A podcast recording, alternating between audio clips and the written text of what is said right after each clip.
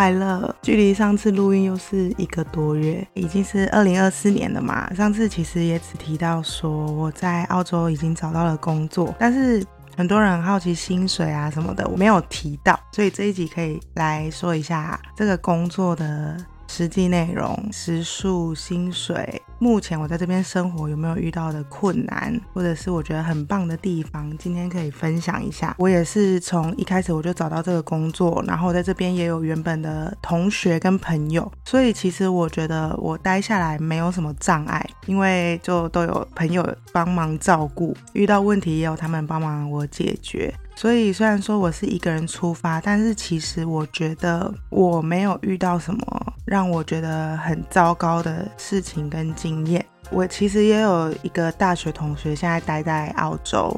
那他们在的那个城市好像大量的裁掉了背包客，然后也很难找工作，所以我觉得我算是幸运。就算几千万，我也有可能不会换工作，因为没有赚到钱，其实你也很难在澳洲玩啊什么的。像这次我们的 Christmas holiday，我们放了十九天，我总共就花了应该三千澳吧，就基本上就是把这两个月赚的花掉了。差不多是这样子，所以我觉得，如果想要真的旅行到打工度假的意义，就是你真的要有出去玩，而不是一昧的赚钱的话，其实有一份稳定的工作，我觉得还是蛮重要的。那我一开始的城市，其实我的目标并不在雪梨，我最想要去的是墨尔本或者是塔斯。也不能说是墨尔本啦，就是维州或者是塔斯马尼亚，因为我觉得那边的气候可能会比较适合我，因为我比较喜欢冬天。但是我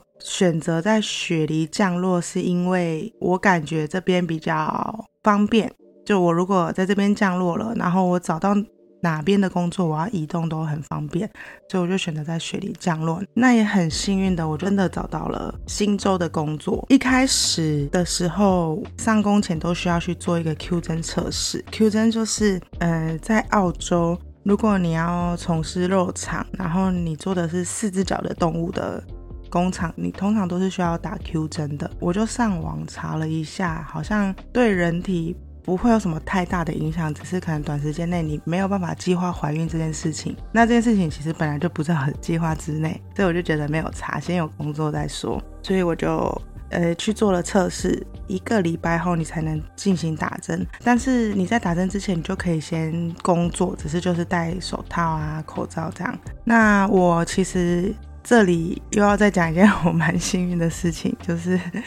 我被分配到的是替骨房的包装，就是相对来说比较轻松的，但还是很累啦。因为在肉厂工作，就只有分很累跟一般累这两种程度，也没有什么是真的轻松的，就是真的很累。然后也是因为这样，我其实我觉得价值观有点被影响。像以前在菲律宾的时候，那时候工作就是很轻松，所以我轻而易举，我就可以呃，可能给。计程车司机五十 P 的小费，五十 P 就是大概二十六块台币左右。但是现在在澳洲，如果要给司机一块钱的小费，大概二十元台币，我都要稍微想一下，因为我觉得这里的钱真的太难赚了，好累，好辛苦，就是每一分钱你都会想要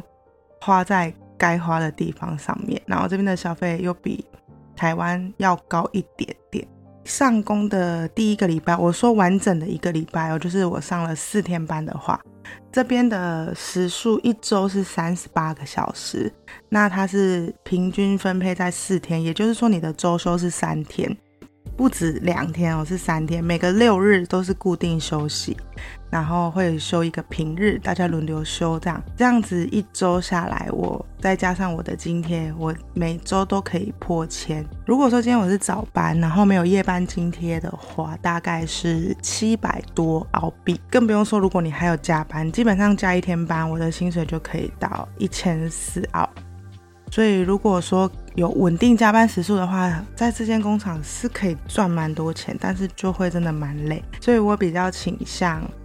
平日在这间工厂上班，然后假日去找一个自己有兴趣的工作。那我目前是比较想要找一个厨房类的工作，因为毕竟以后我想要往这方面发展。那花费的部分，因为我们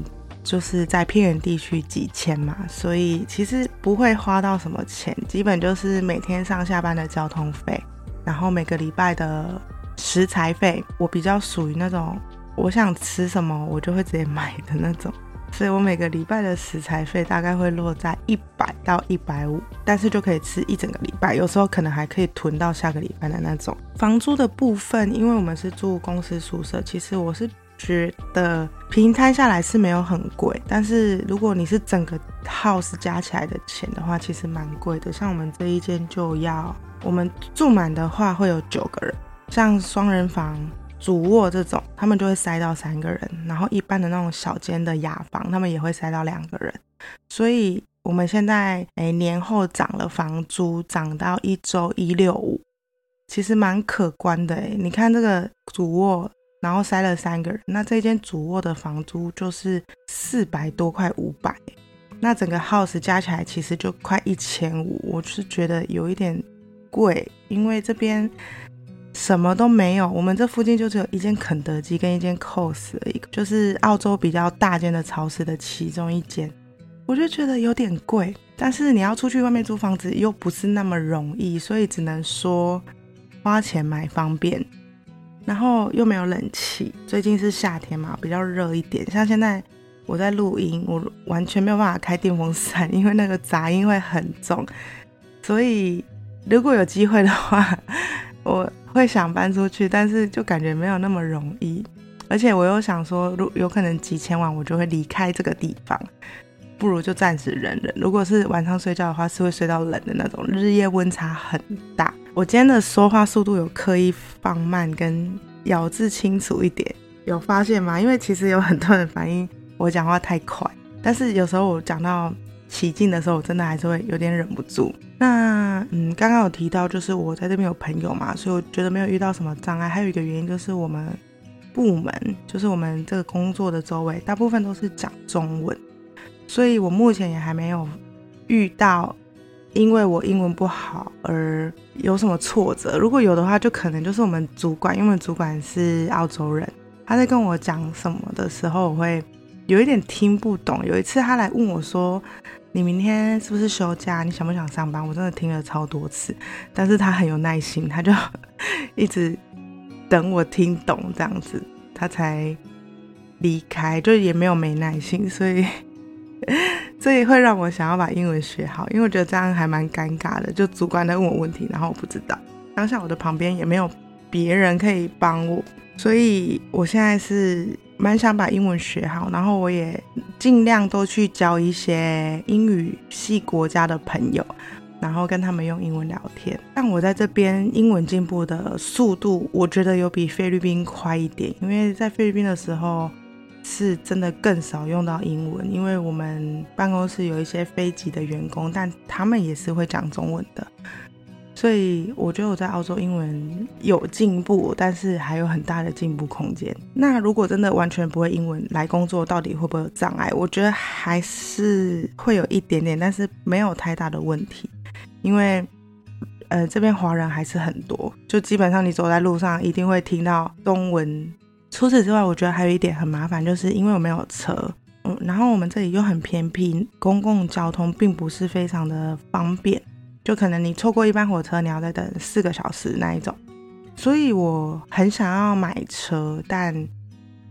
如果我未来要移动到市区，其实我好像又不是那么的需要车，这是我现在目前比较犹豫的点。因为市区的交通其实都还蛮方便的，然后你如果要去哪里玩，那些旅游景点他们也都有规划完善的交通，好像就不一定要买车，因为买车也是一种损耗。这个就是目前我还在。考虑的部分，加上我的假期花了太多钱，所以我现在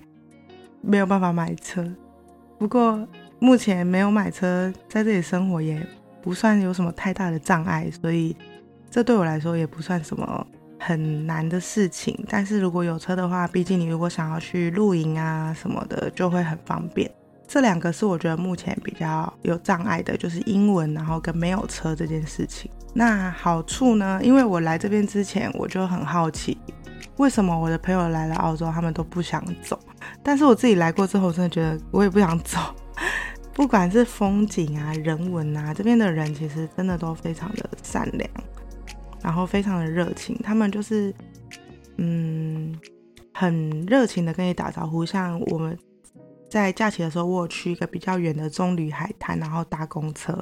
在路途中就遇到很多很可爱的。青少年他们都非常的开朗哎，他们就是很快乐的奔上公车，然后发现我在看他们，然后就很热情跟跟我打招呼说，Hello，你们好吗？这样说 Hi，How are you？然后就很热心的跟我们打招呼，然后还有遇到那种看起来就是很像是国小生，可是他们却拿着鱼竿跟钓鱼的那个桶子，然后一群小朋友就上公车，我就觉得天哪，这小孩好厉害哦！甚至我去。某一个瀑布的景点的时候，那边好像住着一家人，不知道是游客还是住在那边的人，应该是住在那边的人，因为他们说那个瀑布已经关闭大概有一个月了。他们是一对夫妻，有四个小孩吧，当时看到的只有四个。他们也是超厉害的感觉，三四岁的小孩，然后就会骑两轮的脚踏车，哎，我看到我整个傻眼，因为我到。国小四年级，我才知道怎么骑两轮的脚踏车，然后不会跌倒。我就觉得他们超强的哎。然后那边是一个有点像下坡的地方，它是上坡，然后稍微往下坡才会到达那个瀑布。那个小女孩直接把她的那个车子拉拉拉拉到那个上坡的位置，有有有点有画面吗？就拉到上坡的位置，然后直接滑下来，我就觉得哇。这个如果在台湾要被爸爸妈妈揍死了，因为很危险。可是他们的爸爸妈妈就是很淡定的在湖边洗衣服，对，他们在溪边洗衣服哦，洗了一大桶的衣服，真的很酷诶，很大自然，非常。因为这边可以讲到假期，其实可以分享我为什么会喜欢澳洲。一开始我只待在新州的时候，我就觉得新州的夕阳已经很扯了，但是我有规划几天的。昆州旅行就是有到黄金海岸跟布里斯本。那我到布里斯本的时候，因为我有高中同学住那里，他就推荐了很多景点。那我也几乎每一个都有去，结果就看到一个真的是超顶的夕阳，超厉害，超美。有时候我看着这些景象，我都会觉得我以后看不到怎么办，就会有一点 忧伤。不过就是我们真的只能把握当下，因为不知道明天会发生什么事情。但是。澳洲的景色真的很夸张，连我坐飞机的时候看到那个天空，都可以从一片蓝天白云，然后到夕阳的时候是金黄色的，然后再到水蓝色的，再到粉红色的，真的很夸张。这些我都有在我的 IG 线动分享，所以你们如果想看，一定要追踪我的 IG。我真的太喜欢这边的景色了。我虽然说我不是一个很能走，或者是真的很能爬山的人，但是我真的很喜欢亲近大自然。虽然我还在练习怎么更舒服的亲近大自然，因为毕竟以前都生活在城市，但是我觉得我很喜欢这种生活。包括上次去露营，虽然说很多虫，然后很多鸟在叫，很吵。然后准备的不充足，但是我觉得我超爱那种生活哎。然后就算不能洗澡，也觉也可以睡得跟什么一样。在城市的话，如果一天没洗澡，我就会睡不着。就觉得哇，我好喜欢大自然哦，所以我就觉得我好喜欢澳洲。然后我买车的目标也是以修旅车为目标，因为这样子就可以直接车路嘛。在这边的住宿真的太太太贵了，尤其是跨年那段时间，我订了。一个礼拜的住宿，然后平均每一天的价格落在六七十。如果只是平常日啊那种没有什么特别的日子的话，大概落在四五十就可以有背包客栈可以住。但是跨年那几天要到一百多块，你只能租到一个背包客栈的床位。所以那个住宿的花费是真的蛮可观的。这也是为什么我坚持我想要买修旅车。这样感觉住宿就可以省下很多钱，但前提是你要买到一台耐操的车，就是可以让你这样上山下海，然后开长途这样子。反正我还蛮期待，如果未来有车子的生活。我放假之前，我大概做了六个礼拜吧，所以目前我已经集了六到七张的 pay slip，因为我在集签，然后他们说保险起见，你最好是送十三张左右。也就是说，我大概还有一个半月的时间可以去好好的想我下一步应该怎么做。但我现在比较倾向于不要想那么多，因为我看到外面的工作这么难找，我就觉得好可怕。我也是蛮怕失业的，毕竟没有钱哪里都去不了。在我放假的第一天，我们休息了一天之后，我就跟我朋友去了坎培拉。那去坎培拉两天嘛，两天一夜，但是因为有一点小状况，所以我们又多待了一个晚上。坎培拉是怎坎培拉是怎样的一个地方呢？就是很无聊的地方，因为它的风景并不多，然后也不是什么真的很大景，因为毕竟它就是一个小城镇。去坎培拉的呢，应该都是踩点一些景点而已，因为那边就是有国会。然后有美术馆，但是美术馆是还蛮值得好好的晃一晃的，里面的作品是真的很多，所以我觉得美术馆的话安排个两个小时、三个小时慢慢闲晃可以。他们热闹的地方其实就是那一小区块而已。我们当天晚上有去，听说是坎培拉唯一的夜店，嗯，跟雪梨当然是没办法比，可是就还可以啦，就是。音乐歌单还可以，然后一开始几乎都是外国人，然后一开始几乎都是外国人，不过后来又来了一群华人，所以应该也是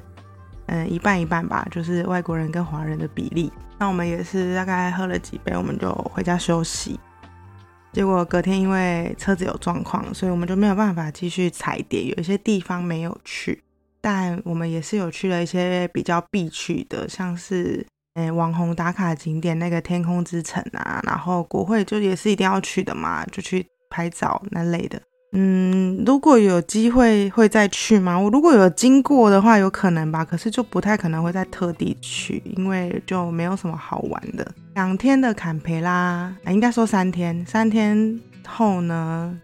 我隔天就马上又到了雪梨。开始我的行程，开始我的流浪小旅行。我就是一个人安排了雪梨的踩点，但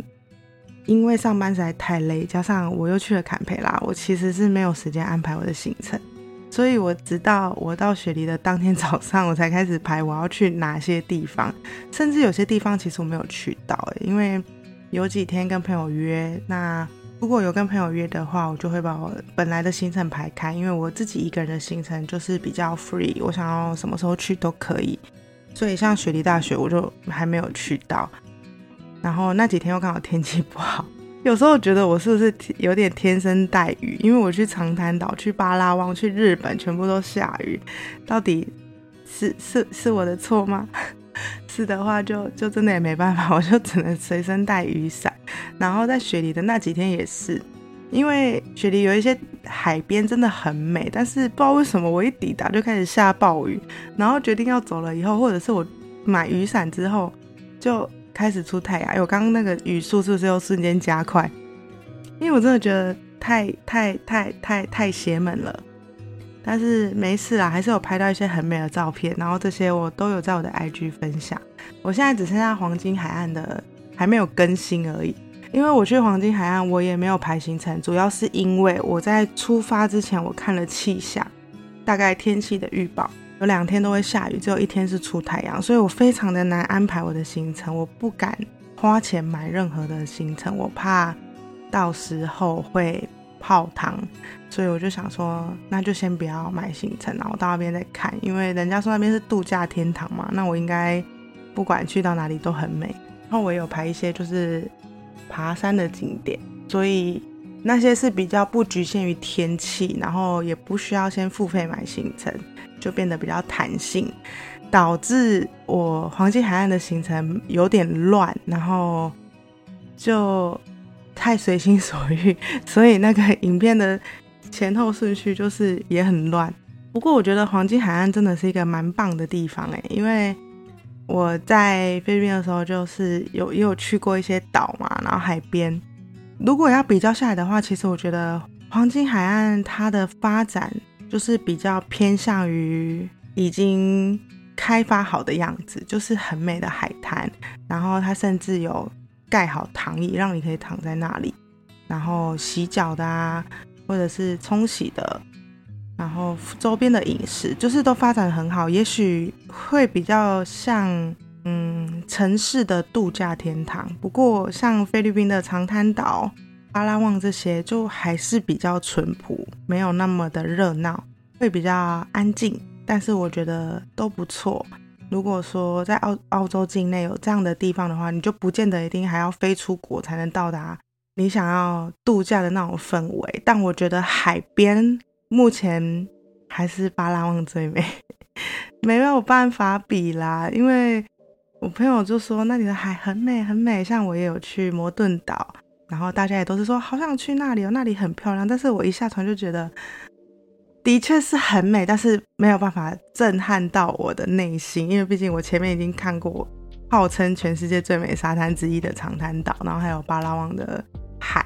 所以我就会觉得摩顿岛还好。不过我有留下一点点遗憾，因为我前面有讲到嘛，我们天气的关系，所以我们没有买任何的行程。所以说，包括我们到摩顿岛都是当天早上才临时去码头买票，然后我们到码头的时候已经是中午十一点多，一直到我们买好票，然后可以登船，然后到摩顿岛已经是十二点，搭船到那边已经是两点的事情了吧。然后四点是末班船，所以我们停留的时间非常短，甚至我根本不知道那里有沉船可以看。我超级喜欢看沉船呢，我当初去巴拉望，我也是沉船是必去行程。是事后我看到别人分享的照片，我才知道哇，居然有沉船，而且它也不算是沉下去的船，它是有点搁浅在，诶，快靠岸的地方，它是有点一半在水平面之下，一半在水面上。我真的好想亲眼看哦，我觉得很可惜，我在那边真的就留下了这个遗憾。然后我也很想要喂海豚，所以我觉得我应该会再去一次。然后如果再安排去一次的话，我应该就会安排过夜。而且在摩顿岛也是我第一次穿着泳衣，然后泡在海水里面。因为以前我其实是蛮怕水的，虽然我很常去海岛海边，但我从来没有整个人泡在海水里面过，因为我不会游泳。所以我觉得走进海里很没有安全感。以前我的我是不可能穿着泳衣走进去，但是因为摩顿岛它的海很浅，就是沙滩旁边，它不会说你走没几步，然后海水就变深，不会，它就是比较浅的海水，所以我就觉得很喜欢那种感觉，可以走走走，然后就像在泳池一样。反正我觉得摩顿岛是一个还蛮值得去的地方，而且如果真的要好好的在黄金海岸。完完全部，我觉得没有办法哎，太多地方可以去，太多海滩可以去。我真的是几乎每天都在 都在海边，真的是多到我觉得我的鼻屎都快变咸了，不夸张，超多海边。然后包括有山上的国家公园也很美，而且我原本超想住那种就是在山林里面的度假小屋，超想住的。不过那个离机场的车程就可能就要两个小时。所以就放弃，因为这样子会花太多时间在通勤上面。所以说，我们这次去黄金海岸的行程就是我们直接搭飞机到黄金海岸机场，然后就直接在沙滩玩。冲浪者天堂就是一定要去的嘛，白天晚上都要去。那边应该是晚上黄金海岸主要的热闹的地点。然后夜店也很多，我我那天是直接手被拉过去盖章，他的他们的意思就是免费招待进场，所以你就是直接进场。但是后来因为我背着背包，背包不能入场，所以说我们是没有入场的。应该是因为夜店太多，他们互相竞争吧，所以就可以免费入场，男生女生都是哦。我就觉得那边晚上应该是一个很热闹、很好玩的地方。附近有一个也是。昆州跟新州的交界点吧，叫做 Finger 什么的，那个沙滩的名字真的太多了，没有办法记下来。总之就是每一条海岸线都超美，因为你就可以看到沙滩、海、高楼大厦。然后当你在离高楼大厦越远的沙滩的时候，你就会觉得那高楼大厦很像海市蜃楼，很像假的。这个景象其实也是在菲律宾那些淳朴的岛上看不到的，因为这边就是比较发展的多嘛。所以完全是不一样的感觉。那有其中一天，因为去了摩顿岛，所以就顺便去布里斯本的市区。我原本以为布里斯本很小诶，但是到了那边之后才发现，干布里斯本超大的，而且也蛮美的。但是那是一种不一样的美，那边比较没有像嗯其他偏远地区的那种小房子，基本上都是诶楼房公寓啊。那边给我的感觉就有一点像是台湾的高雄市的感觉，嗯，就比较不像在国外，但是又有那种都市很繁华的感觉。所以我觉得布里斯本给人的气氛是更放松的那一种。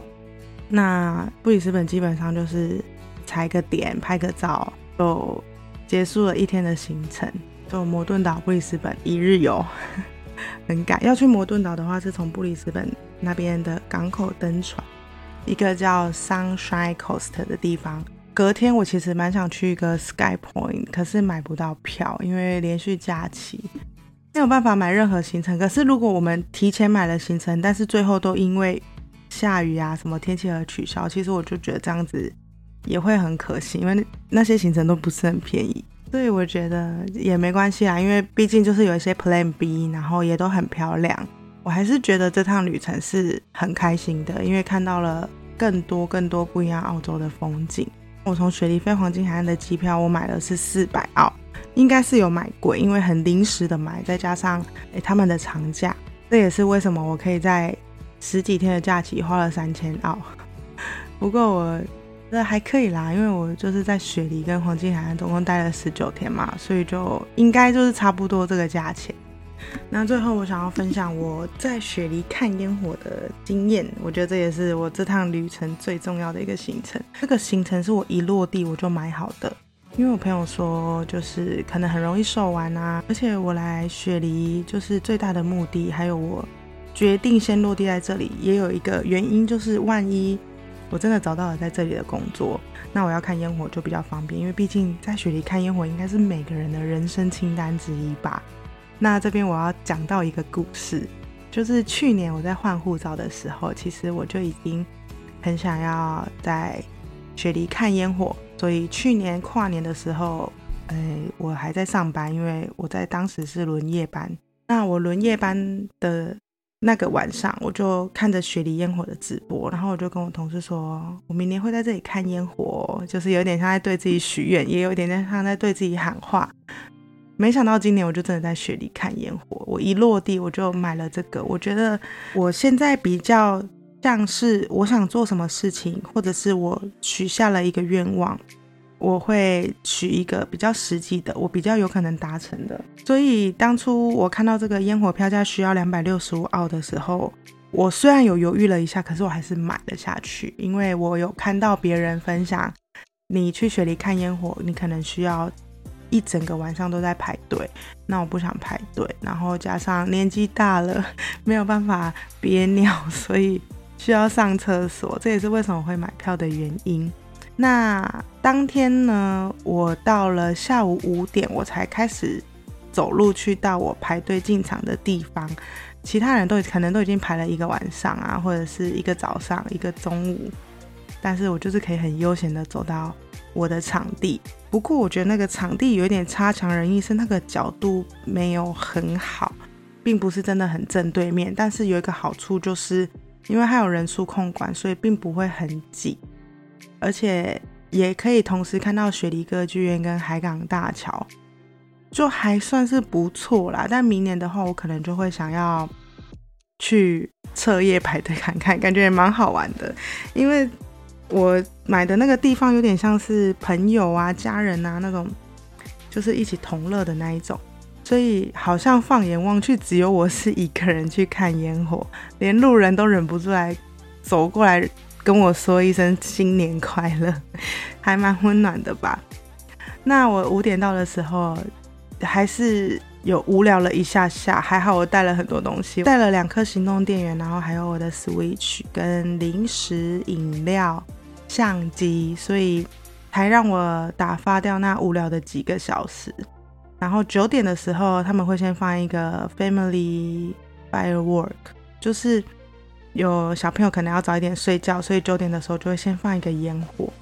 其实九点的烟火就蛮美的了，只是当然没有很正式的跨年烟火震撼。那当我真的看到跨年烟火的那一刻，其实我真的觉得很想哭，因为以前的我就是属于那种很会做白日梦，然后很多事情都是。想到就想要去做，想到就想要去做，但是其实都没有真的实际行动。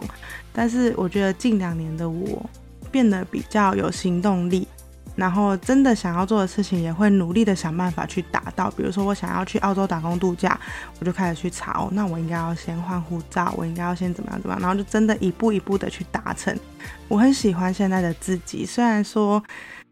就是因为我原本也是一个蛮懒的人，就是行动力很弱，然后只会想，但是现在我就变成一个做的会比说的多的人，我就觉得。